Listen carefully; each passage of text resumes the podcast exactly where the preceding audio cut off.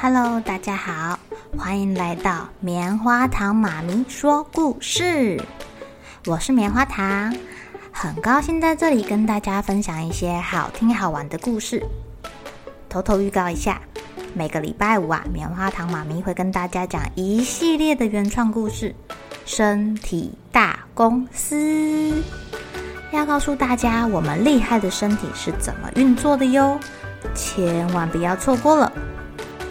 也欢迎小朋友在听完故事后，把你想到的画面给画下来。棉花糖妈咪会把它放在粉丝专页上面，让更多小朋友可以分享你的创意哦。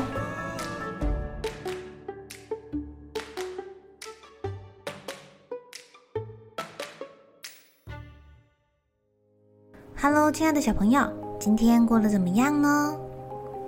昨天我们讲到啊，要对别人释出你最大的善意，尽量不要带着恶意去揣测别人。嗯，但是，但是你的善意真的是别人觉得的善意吗？今天的故事啊，跟昨天的故事有一点像哦，小朋友要仔细听听。如果是你们啊。你们会怎么想？会怎么做哦？蛇躺在暖暖的岩石上晒太阳，蜥蜴朝他走过来啦。呃，我以为你去抓虫了。哎呀，是啊，可是我对自己说，蛇好可怜呢，它心情不好，我要去安慰它。我没有心情不好啊。你早上闷闷的不说话。哦，我开心的时候就不爱说话。天气这么棒，我没什么不开心的。好，没关系啦，你在我面前就不用装了，我是你朋友哎。假装？假装什么？假装自己心情好啊。可可可是我心情真的很好啊。哎呀，朋友就是这样，你可以在我的肩膀上大哭，可以跟我倾诉烦恼。我没有烦恼啦！哎呀，拜托，蜥蜴，你走就是了。什么？我在你需要安慰的时候，能丢下你不管吗？这种事我做不出来，我要留在这里陪你。呃，我我跟你说最后一次啊，我没有心情不好，不需要安慰。你为什么听不进去啊？哎呀，蜥蜴拍拍蛇的头，亲爱的蛇啊，你一向都很勇敢。但有我在啊，你不用故作坚强。来，把你的烦恼都跟我说吧。我没有烦恼，走开。在你心情变好之前啊，我是不会走的。蛇抬起头，发出好大嘶的声音。蜥蜴被吓到了，往后一跳。你为什么要这样啊？因为我心情不好。嗯蛇现在反而心情不好了，啊！蜥蜴赶快跑走啦！他跑去养鸡场附近抓虫虫吃的时候，发现了一颗蛋。那颗蛋啊，又白又光滑，圆得像月亮一样。哎呀，刚刚我好像好像那蛇真的生气了，我不知道搞砸了什么。他最爱吃鸡蛋了，我要给他一个惊喜。蜥蜴小心翼翼地把蛋抱回家，那颗蛋又大又重哦，哎呀，重死它了。它最后把蛋放到蛇的床铺中央，想要给它一个 surprise，觉得蛇一定会开心的要命。我等不及要看他的表情了。蜥蜴在家门口等蛇回来，等了好久好久好久。哎呀，希望它赶快回来。好不容易等到蛇出现，太阳都要下山了。哎，你跑去哪了？哦，对不起啊，我在仙人掌底下睡着了。哼，你不知道我很担心吗？担心的要死。我说过对不起了嘛。哎，算了，我有惊喜要给你，去看你的床吧。嗯，什么惊喜啊？哎，你去看了就知道了。蛇听到有惊喜，开心极了，快速地跑进家里面。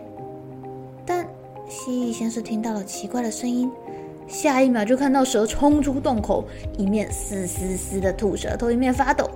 你你你你你你你你你说哪门子的朋朋朋朋朋友啊？早上惹我生气，现现现现现现，蛇话都说不好了。蜥蜴赶紧跑到房门前看看到底发生什么事了。没想到那颗蛋已经孵化嘞，但破壳而出的不是小鸡，毕竟小鸡蛇还是可以把它吃掉的，而是，而是，他听到了。鞭炮声，那是一条愤怒的小响尾蛇哦！蜥蜴手忙脚乱的冲出来，哎呀，差点撞到蛇。对不起，我以为那是一颗鸡蛋。什么？你说你分不出鸡跟响尾蛇？哼，两种蛋看起来都一样啊，根本就不一样。蛇火大了，我又不是蛋专家，怎么会懂啊？我只想给你一个惊喜嘛。这不是惊喜，这叫惊吓啊！你说你要怎么把它弄出去啊？天就要黑了耶！我知道，我知道，我们得睡觉哎。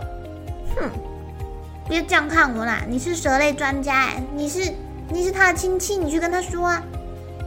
我才不跟某些亲戚说话，你带回来的，你自己说。他们两个就大吵一架，最后什么结论都没有。他们没办法啦，只好先找个地方过夜了。嗯，我以为自己帮了你一个大忙。你以为？你以为？哼！晚上你以为自己的尾巴没有盖到被子，就走下床把我的尾巴塞到被子里。哦，别生气嘛，有时候你真的很毒舌哎。那是我彻底被惹毛的时候。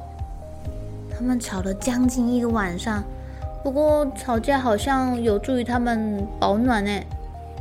吵到最后啊，嘿嘿，你看，你看，小响尾蛇爬出了他们家门口，沿着小土坡离开了。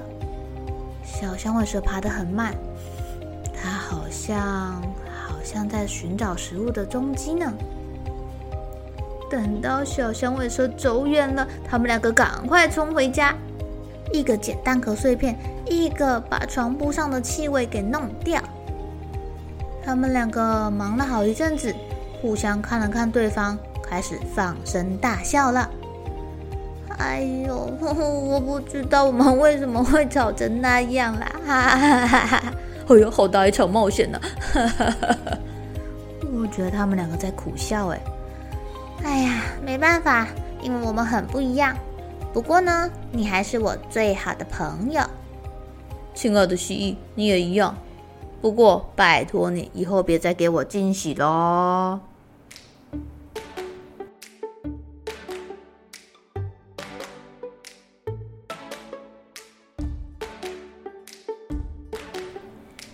亲爱的小朋友，你们觉得那是惊喜还是惊吓？不过有时候就是这么的好玩，虽然惊喜变成了惊吓，但对他们来说也好像是一场冒险呢。感觉起来他们两个的感情越吵越好喽。你没有发现吗？他们的心里都是为了对方着想的哟。虽然表达的方式可能有一点点不是这么的恰当。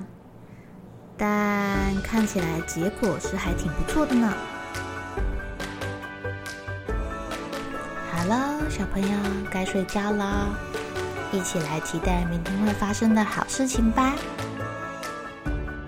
喜欢听故事的小朋友，别忘记订阅棉花糖妈咪说故事的频道。